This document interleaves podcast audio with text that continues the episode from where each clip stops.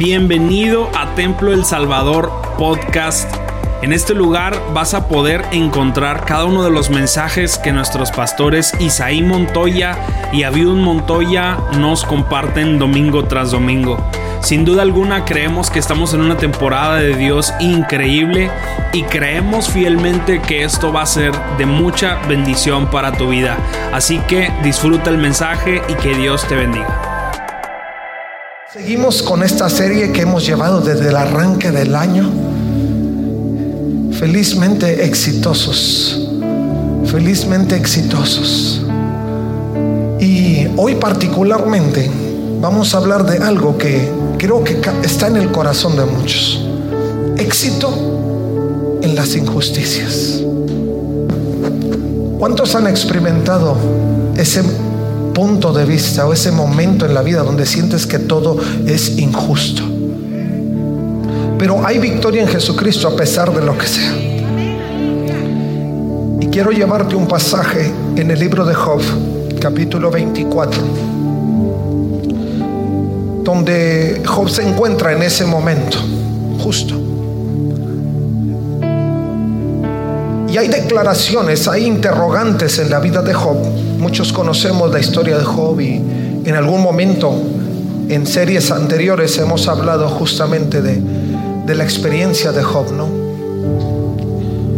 Pero Job, como muchos, se encontró en ese punto donde él no entendía por qué las cosas sucedían. Si a sus ojos y a su experiencia él vigilaba, procuraba vivir bajo, bajo la dirección o los principios de Dios, y luego cantidad de situaciones y calamidades llegaron a Job que él llegó a este punto de cuestionamiento. Y en el verso 1, capítulo 24 de Job, la escritura dice, partiendo de ese verso, ¿por qué el Todopoderoso no trae juicio a los malvados? ¿Por qué el Todopoderoso no trae juicio a los malvados? ¿Alguna vez te has preguntado eso? vas por la calle y dices, mira esos, también que les va. Y ni a la iglesia van. Y yo que hasta en el frío estoy en la iglesia. Mira cómo me están llevando los vientos. Job lo decía, no está solo. Y luego la siguiente pregunta, ¿por qué los justos deben esperarlo en vano?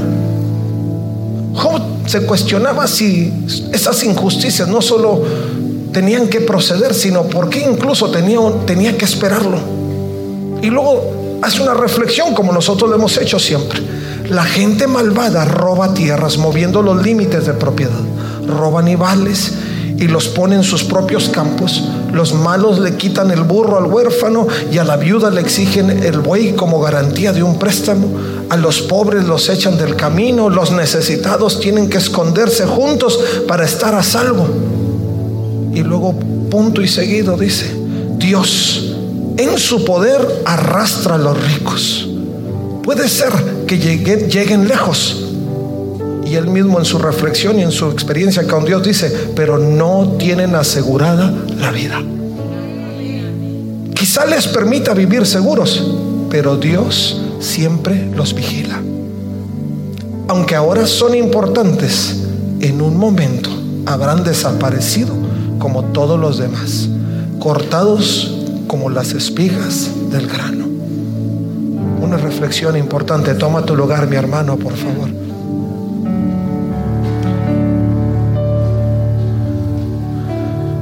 Siempre ante esta interrogante nos encontramos en esa disyuntiva. ¿Por qué tenemos que vivir lo que vivimos? Porque sí, ¿por qué nosotros en nuestra voluntad, si hemos decidido caminar con Dios y estar con Dios, ¿por qué tenemos que atravesar esos momentos de dificultad? Y yo sé que eso ocurren porque no importa cuántos años tú tengas caminando con el Señor, siempre asalta la interrogante, siempre. Porque sentimos que esas cosas no debieran sucedernos porque sentimos que lo que está corriendo en el mundo eh, no debería ser una realidad de nosotros porque hemos decidido caminar bajo una cobertura especial. Y Dios no está negando esos principios en su vida, en tu vida. Dios no está negando esa protección que ha prometido para tu vida. Pero Dios tampoco nos puede eximir, porque sería negarse a sí mismo de algo que en gracia Él dio al ser humano, que es el poder decidir el camino a tomar. Y lo que hoy estamos viviendo tiene que ver justamente con eso. Si bien nuestro objetivo como creyentes es alcanzar a los demás y esto reconociendo que Dios y nadie más que Dios es quien merece la gloria en medio de cualquier dificultad. Nuestro objetivo en todo es poder alcanzar a la gente con las buenas noticias. Pero nuestra salvación no depende de lo que otro haga o cómo a otro le vaya. Dios trata a cada uno de nosotros en lo individual. Tú dices, ¿por qué al otro sí y a mí no? Dios y solo Dios en su infinita sabiduría, en su infinito poder y gracia, sabe qué es lo que necesita cada quien y por qué permite cada cosa. Quizá algunos prueba su fe. Porque cuando estamos completamente bien, estamos bien, no pasa nada. A veces estamos ahí o no estamos ahí. Pero cuando somos probados en circunstancias difíciles o en injusticias, a nuestro punto de vista, al respecto de las circunstancias, entonces nuestro corazón empieza a ser probado en, un sentido diferente. Y en lo particular Dios nos lleva a experimentar cosas que a nosotros nos sirven para crecer en la fe. La escritura refiere que Job, si usted se va al capítulo 1, se va a encontrar que Job era un hombre íntegro. Un hombre íntegro, intachable, dice la escritura. Y aún sin embargo, le pasó todo tipo de calamidad. Para los ojos de Job, incluso se convirtió en un punto, y él lo revela aquí, de injusticia. ¿Por qué, Señor? ¿Por qué? Y él llegó a algunas conclusiones importantes. Primero, que no tenía capacidad de conocer a Dios en, una dimensión diferente si no era a través de esos momentos. Y si usted hace un poco de reflexión sobre su vida, podrá llegar a esa conclusión. Si mi vida no hubiera estado en un punto de desastre o de conflicto o, o en una situación adversa, muchos de nosotros no hubiéramos estado aquí. Porque fue solo ese momento que nos llevó a poder mirar a Dios por lo que Él es. El dueño absoluto. Aquel que lo hace todo con una intención de crecimiento y de bondad, aún en medio de lo que no podemos ver. Y tengo que decirle que muchas cosas el Señor las maneja así para que nuestros ojos se puedan abrir a esa dimensión. Y a veces pareciera que, y yo lo he dicho otras ocasiones, ¿no? Que Dios maneja el mundo al revés. En el nuevo, en el Antiguo Testamento era ojo por ojo, diente por diente. La ley era así. El que la hace la paga. Pero en el Nuevo Testamento el Señor nos confronta con una realidad diferente, porque las políticas del reino cambiaron o no cambiaron, más bien se revelaron en el nuevo pacto a través de Jesucristo. Dios nos dio la capacidad de poder trabajar en un mundo socialmente como nosotros lo pudiéramos percibir al revés. Mateo capítulo 5, verso 46 dice, han oído la ley del que dice, ama a tu prójimo y odia a tu enemigo. Pero yo digo, dice Jesús, ama a tus enemigos, ora por los que te persiguen. De esa manera estarás actuando como verdadero hijo de tu Padre, que está en el cielo. Pues Él da la luz de su sol tanto a los malos como a los buenos y envía la lluvia sobre los justos y los injustos por igual. En la política de Dios nosotros tenemos que aprender los principios del reino. Y a menos de ser confrontados con las injusticias de este tiempo, no llegaríamos a la práctica común de lo que Dios intenta hacer con nosotros. Porque ¿quién puede amar a un enemigo? Solo así. Cuando nos sentimos agredidos, cuando nos sentimos que, que las cosas fueron hechas sin nosotros merecerlas. ¿Quién? ¿Quién en su justo juicio, quién en su justa capacidad humana pudiera hacer frente y decir, eh, tú lo hiciste y me siento bien mal, pero te amo?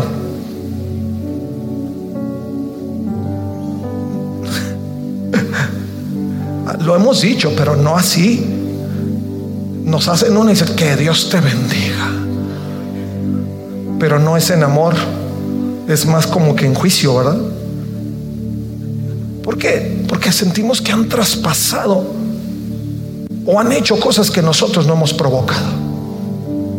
Y eso es una injusticia, lo pensamos, porque recojo lo que no siembro. Pero miren, este es, este es la clave de Dios. Porque tú no vas a sembrar condicionado por las circunstancias del mundo. Escucha esto. No vas a dejar de sembrar porque el mundo te hace mal.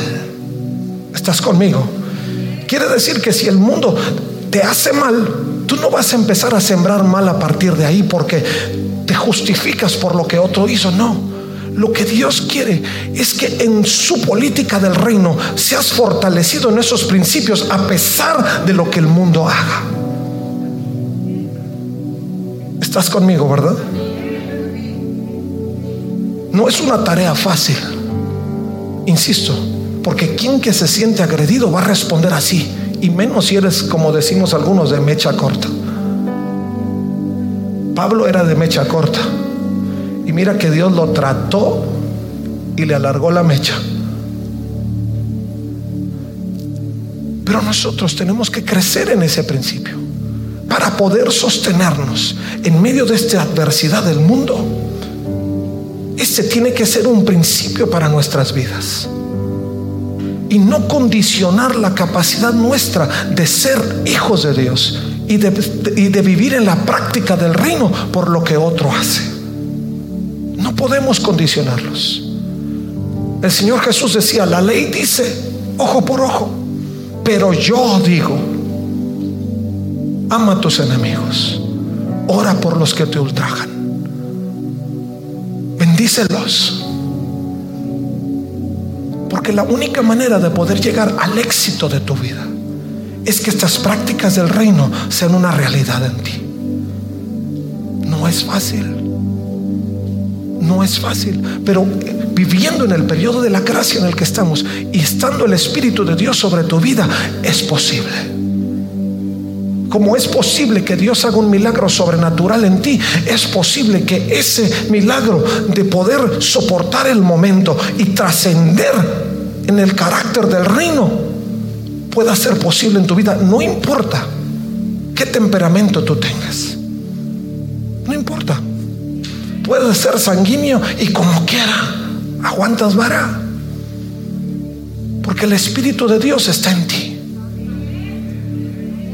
Pero tenemos que vivir en la conciencia de ese principio. Dios y nadie más que Dios lo determina. Lo que para tus ojos pudiera ser una injusticia, para los ojos de Dios es la capacidad de Dios de probarte y de hacerte mejor. Lo que en primera instancia sería una injusticia, si lo ves desde la perspectiva de Dios, sabrás que estás creciendo en medio de la lucha.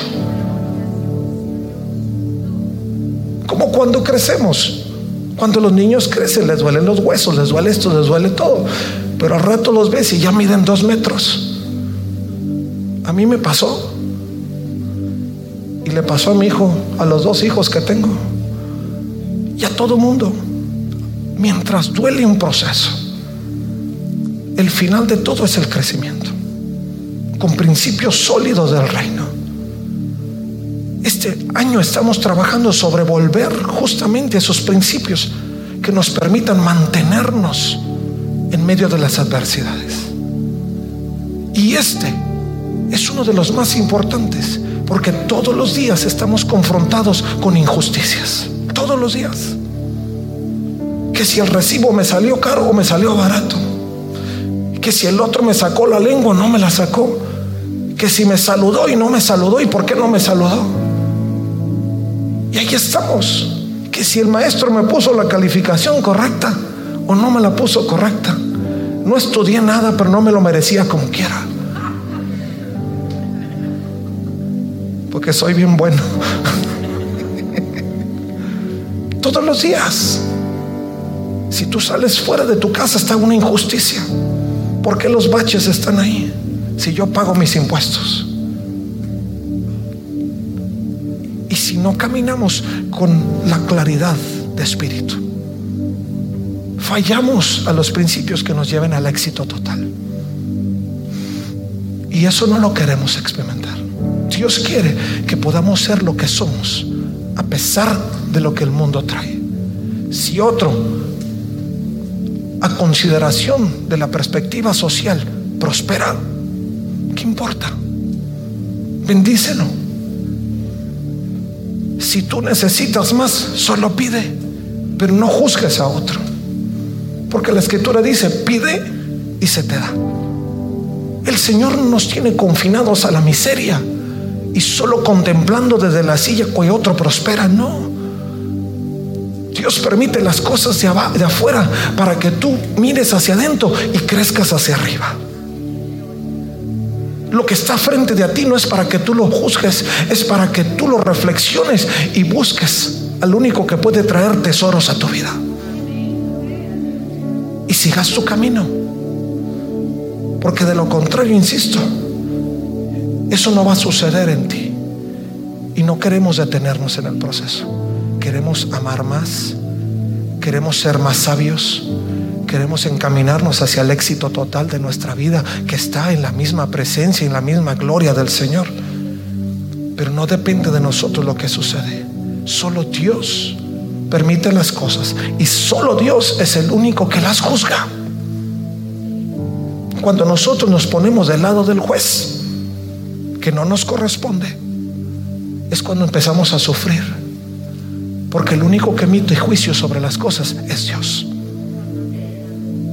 El único que tiene la capacidad para juzgar las situaciones es Dios. Romanos 14, 4 dice, ¿quién eres tú para juzgar a los otros, a los sirvientes de otro?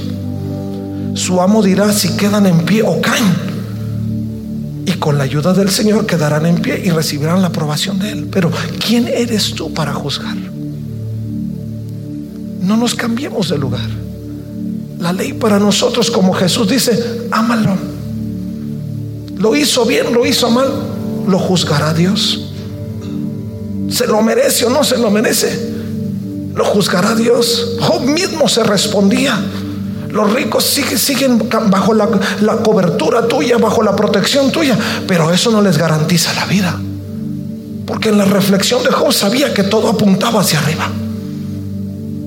Job decía, sí, van a, van a, aparentemente están viviendo en esa experiencia, pero a fin de cuentas lo único que va a asegurarles es Dios.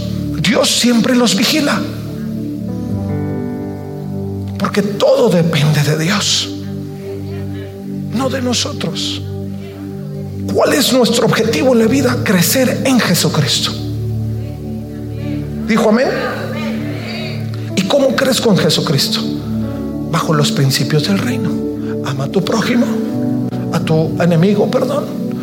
Ora por el que te ultraja. Ayuda a tu enemigo en medio de las circunstancias. Esos son los principios. Y eso es lo que tú vas a sembrar, a pesar de lo que otro no sembró. Porque a mí me interesa en mi conexión con Dios sembrar lo que Dios quiere que yo siembre. Yo siempre le he dicho a mi esposa y en otras ocasiones lo he compartido. Pero si de pronto alguien no te trata bien, tú no lo vas a tratar igual. No te va a quitar a ti la capacidad de ser quien tú eres en Jesucristo. Si otro no te trató bien, tendrá algún problema, tendrá alguna situación, pero eso no te condiciona a ti. Tú vas a ser un, un reflejo de la gloria de Dios en medio de cualquier circunstancia. ¿Se lo merecen? Quizá no. Pero eso no lo juzgas tú, lo juzga Dios.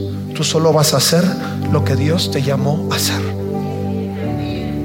Hacer y hacer. Que no es fácil y lo reitero, no, no es fácil. Cantidades, y la mayor parte de las veces es súper difícil. Porque a veces es alguien que está tan cercano de ti que tú dices, te sientes traicionado. Imagínate cómo se sintió Jesús cuando Pedro lo traicionó, cuando Judas lo traicionó. Y Judas la hubiera librado si se hubiera arrepentido. Aún Jesús, siendo que fue su, quien lo traicionó, lo hubiera restaurado. Porque si Él fue capaz de perdonar en la cruz a los que lo estaban escupiendo y maldiciendo, hubiera perdonado Judas. Porque ese es el carácter del reino. Eso es lo que te lleva a vivir libre y no esclavo ni condicionado a las cosas de este mundo. Esa es la clave. ¿Quieres ser libre? Apégate a los principios del reino. ¿Que te duele? ¿Qué cosa en la vida no duele? Pero cuando ves el resultado de apegarse a los principios del reino, llegas al tiempo de celebrarlo. Dejes que se te amargue la vida por algo que no nos corresponde. Sigue creciendo en el Señor.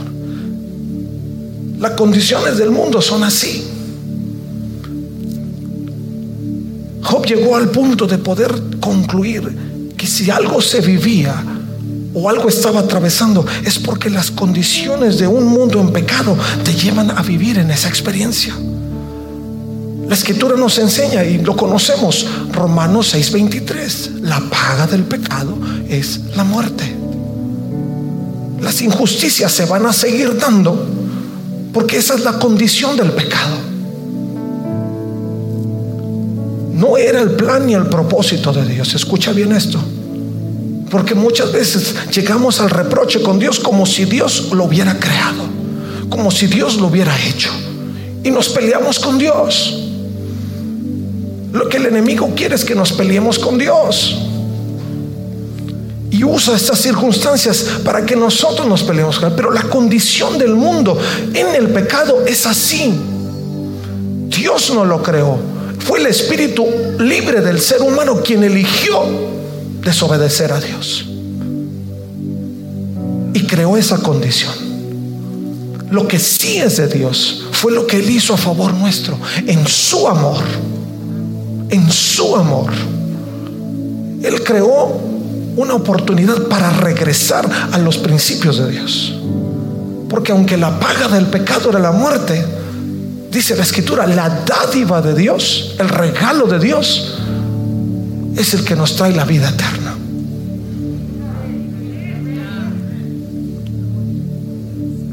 Quiere decir que nosotros no podemos librar la condición de este mundo. Siempre va a haber quien te traicione, siempre. El cercano, el lejano, cualquiera. Y no te lo estoy diciendo para que camines ahí a ver quién me va a traicionar. No, no. Te lo digo para que sepas y estés tranquilo que la condición del mundo viviendo en pecado es así. Y todos estamos expuestos. Job tuvo que enfrentarlo. Llegó al punto donde él se preguntaba qué sucedía, pero también en sí mismo respondía y entendía que la condición del mundo en el pecado era así. Pablo lo reiteraba cuando nos llevaba a la conclusión de que la paga del pecado era la muerte. Y aún lo volví a escribir hablando los romanos en el capítulo 3, verso 23, que dice, pues todos hemos pecado incluso, porque ninguno nos podemos eximir de ello.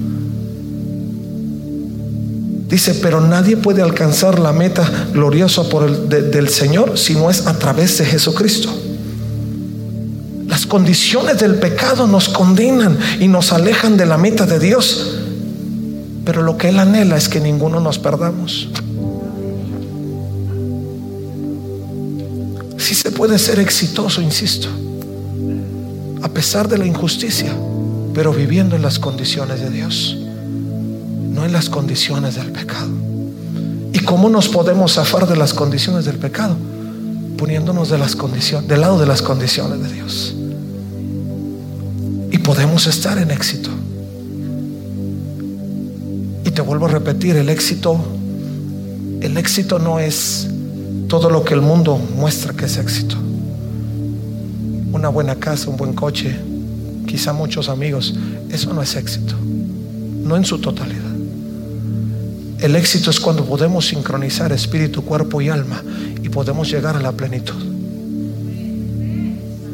Que estés bien en tu espíritu, que estés bien en tu alma y que estés bien en lo físico. La armonía de esas tres te llevan a la plenitud. Y entonces puedes declarar un éxito en tu vida. Pero solo bajo esas condiciones. Y eso solamente lo recibimos al Señor. Ahora déjame te lo ilustro un poquito. Porque muchos luchamos con eso. Y pensamos que no se puede llegar, que Dios sigue siendo injusto porque no interviene. Y Dios pudiera. Pero insisto, Dios no puede transgreder sus promesas ni sus dádivas.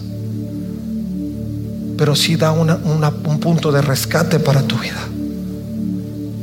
Imagínate que tú estás caminando, ¿eh? o más bien llegas a la agencia y compras un vehículo, no sé, algo sencillo como un Tesla, un BMW, un Mercedes. Algo sencillito, sin mucho ostente. Y, y la, agencia te da todas las garantías de tu vehículo. Garantía extendida, siete años. Sin ningún de, de defensa, defensa todo te lo cambia, te asegura tu vehículo. Pero tú sales por ahí a la calle y lo primero que te encuentras es un de esos bachecitos que nos encontramos de cuando en cuando. ¡Pum! Y se le caen las defensas. O se revientan las llantas. Te aseguro que no te acuerdas de la agencia. Al primero que le echas es al que no tapó el bache, al que está encargado de hacer las cosas. Porque no puedes ir a cobrarle la, a la agencia la garantía de algo que, que la agencia no provocó ni hizo. Dios nos hizo en la perfección de su reino. Dios no provocó lo que corre en el exterior. Pero cuando nosotros estamos fuera de la agencia, nos vamos a encontrar con esos baches. Vamos a caer, sí. Va a suceder algo, sí. Que la agencia va a responder, no.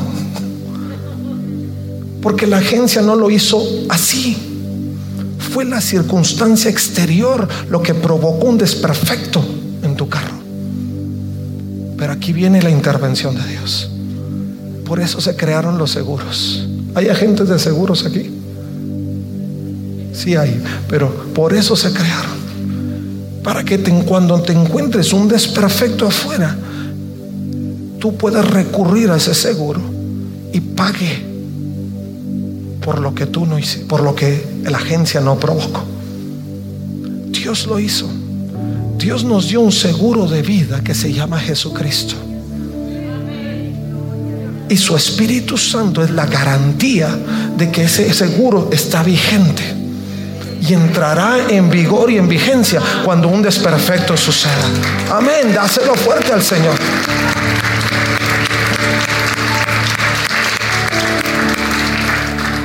No le puedes echar la culpa a Dios de lo que sucede afuera.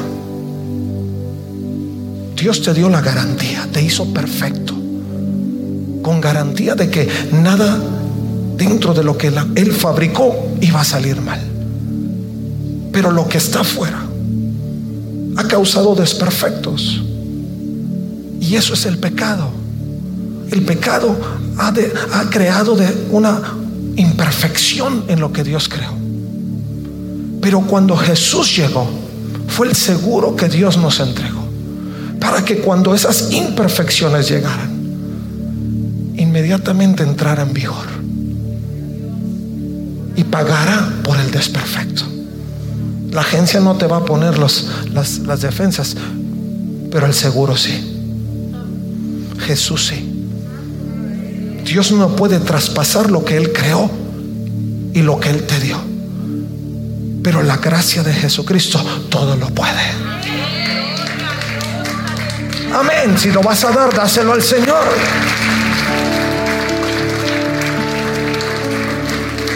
Ahora te voy a dar otra buena noticia.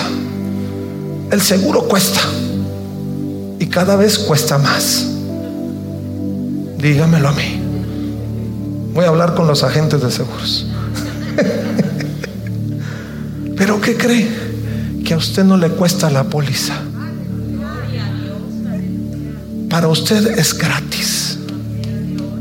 Lo único que usted necesita es ir a recoger la póliza. Eso es Dios. Ese es el amor de Dios. Si usted va a ver a Dios desde alguna perspectiva, mírele desde ahí. Porque Él pagó por su póliza de seguro. Él no puede negarse. Porque lo que nos dio, nos dio. Lo que el mundo provocó, provocó. Pero Él dio el paso para ayudarlo a arreglar el problema. Y Él pagó por la póliza.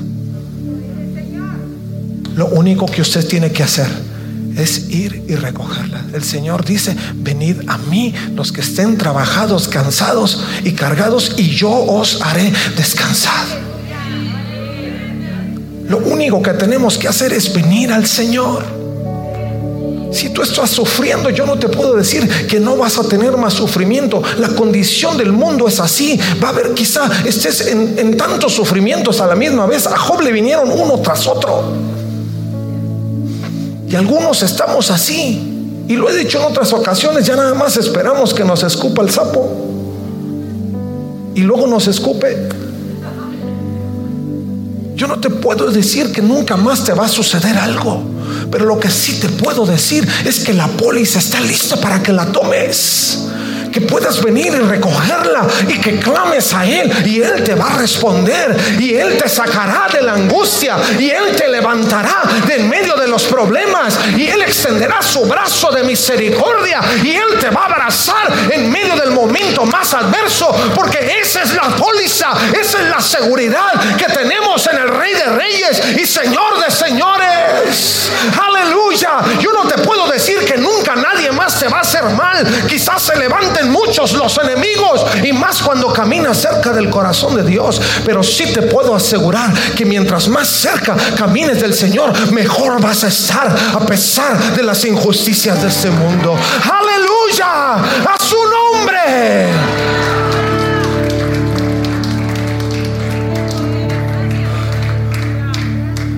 Dios lo hace. Solo recoge, recoge esa póliza que Dios te da. Ven a Jesús. Quédate con Jesús. Abrázalo en medio de las adversidades. No le eches la culpa de lo que el pecado provocó.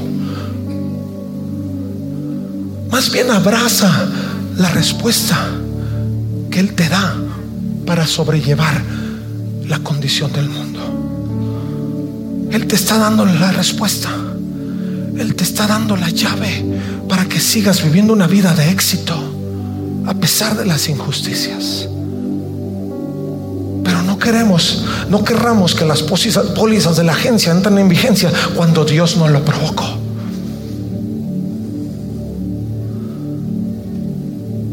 Caminemos decididos a dejar que Dios haga lo que Él quiere hacer. En cierta ocasión, había un par de, jóvenes, en su momento jóvenes, después crecieron, muy amigos de la secundaria. Eran uña y mugre, mugre y uña, inseparables. Después llegó la preparatoria, la universidad.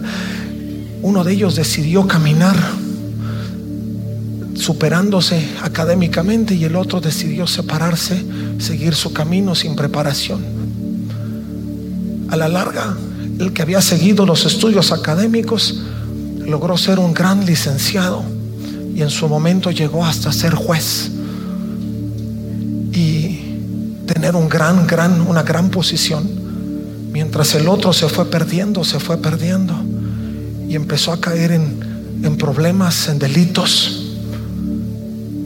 Y en una ocasión traspasó los límites de todo tipo y lo arrestaron y lo llevaron frente al juez. Y resultó que ese juez, a quien lo había, de quien lo habían llevado, era su mismo amigo de la secundaria. Cuando él vio a su amigo, dobló la cabeza en señal de, de tristeza, de vergüenza. Su amigo en el juzgado, en el estrado más bien, lo vio, lo reconoció en primera instancia. Pero no podía, no podía tras, traspasar las leyes por la amistad. Porque a él lo habían electo como juez, porque era un juez justo. Justo, seguía las leyes. Y procesó su caso. Fue hallado culpable y su amigo tuvo que ponerle una condena. Con todo el dolor de su corazón. Y esa condena había sido estar en cárcel o pagar una fuerte multa para poder salir de eso. Pero cuando lo condenó y puso la multa o puso la condena, ese mismo amigo de él se levantó, se quitó la, la bata, la puso por ahí en un lado, bajó a donde estaba su amigo, sacó su chequera y empezó a firmar un cheque. Lo tuvo que condenar porque su posición como juez lo, llevó a hacer lo que era correcto. Pero como amigo, él sacó su chequera y pagó la multa.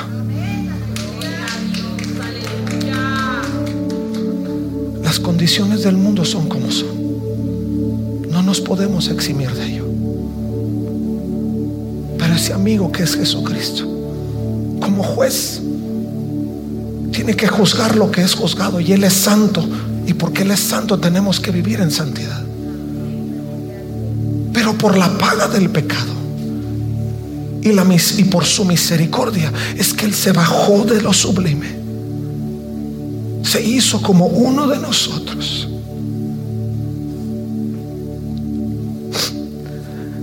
Y pagó el cheque.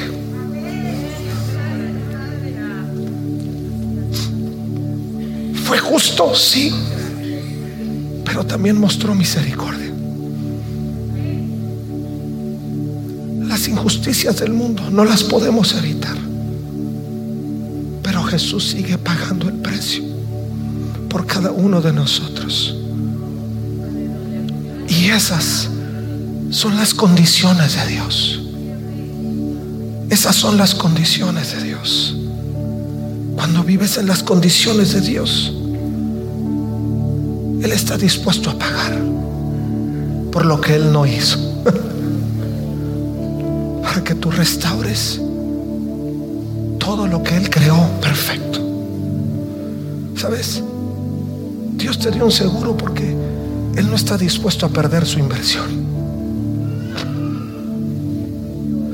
Tú eres la inversión de Dios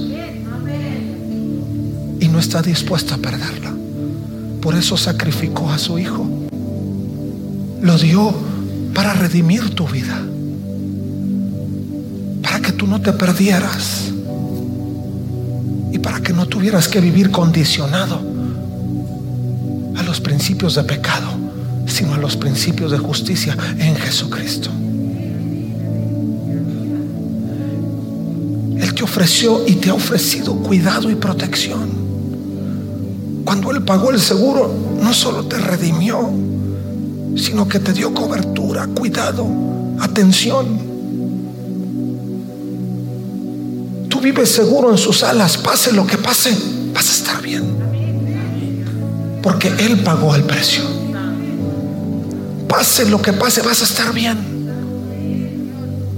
Porque Él entregó a su Hijo la cruz del Calvario para redimir aún tus malas decisiones. Porque no todo afuera es injusto porque tú no lo provocaste. Muchas cosas también provocamos. Pero aún eso Dios lo pagó. Nosotros tenemos que caminar en esto. Si lo hacemos y caminamos en las condiciones de Dios, Dios garantiza el éxito a pesar de la injusticia. Y dice Romanos 8:28, y sabemos que Dios hace que todas las cosas cooperen para el bien de quienes lo aman y son llamados según el propósito que Él tiene para ellos. Y al final, verso 30 dice, después de haberlos elegido, Dios los llamó para que se acercaran a Él. Y una vez que los llamó, los puso en la relación correcta con Él. Y luego, en de ponerlos en la relación correcta con Él, escucha, les dio su gloria. No, no, no, yo estuviera en un grito. Les dio su gloria. ¿Habrá algún éxito mayor que ese? Les dio su gloria. ¿Habrá un éxito mayor con ese? Dice, primero paga el precio, los pone en la relación correcta y luego te da la oportunidad de ver su gloria. Y Dios te garantiza tu éxito a pesar de las injusticias. Pero tenemos que abrir nuestro corazón.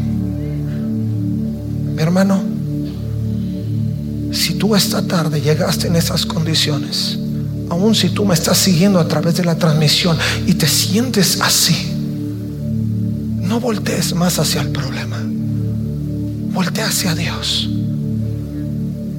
No te claves en lo que consideras que nunca debió haber sido. Clávate en lo que está disponible para ti y que siempre será. ¿No me escuchaste?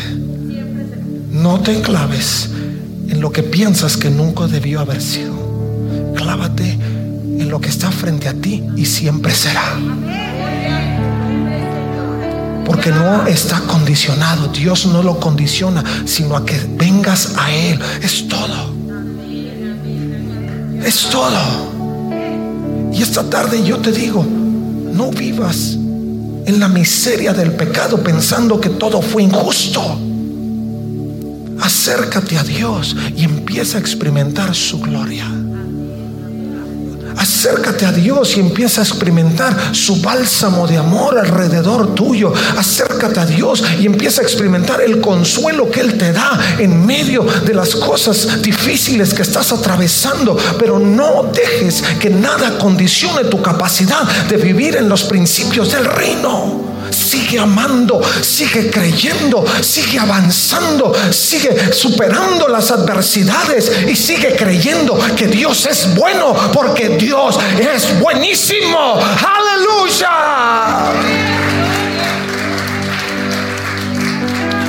Y que el enemigo no te robe nada. Y que sigas bien parado y creciendo sin que nada condicione lo que Dios quiere entregarte en recompensa. Ponte de pie, por favor.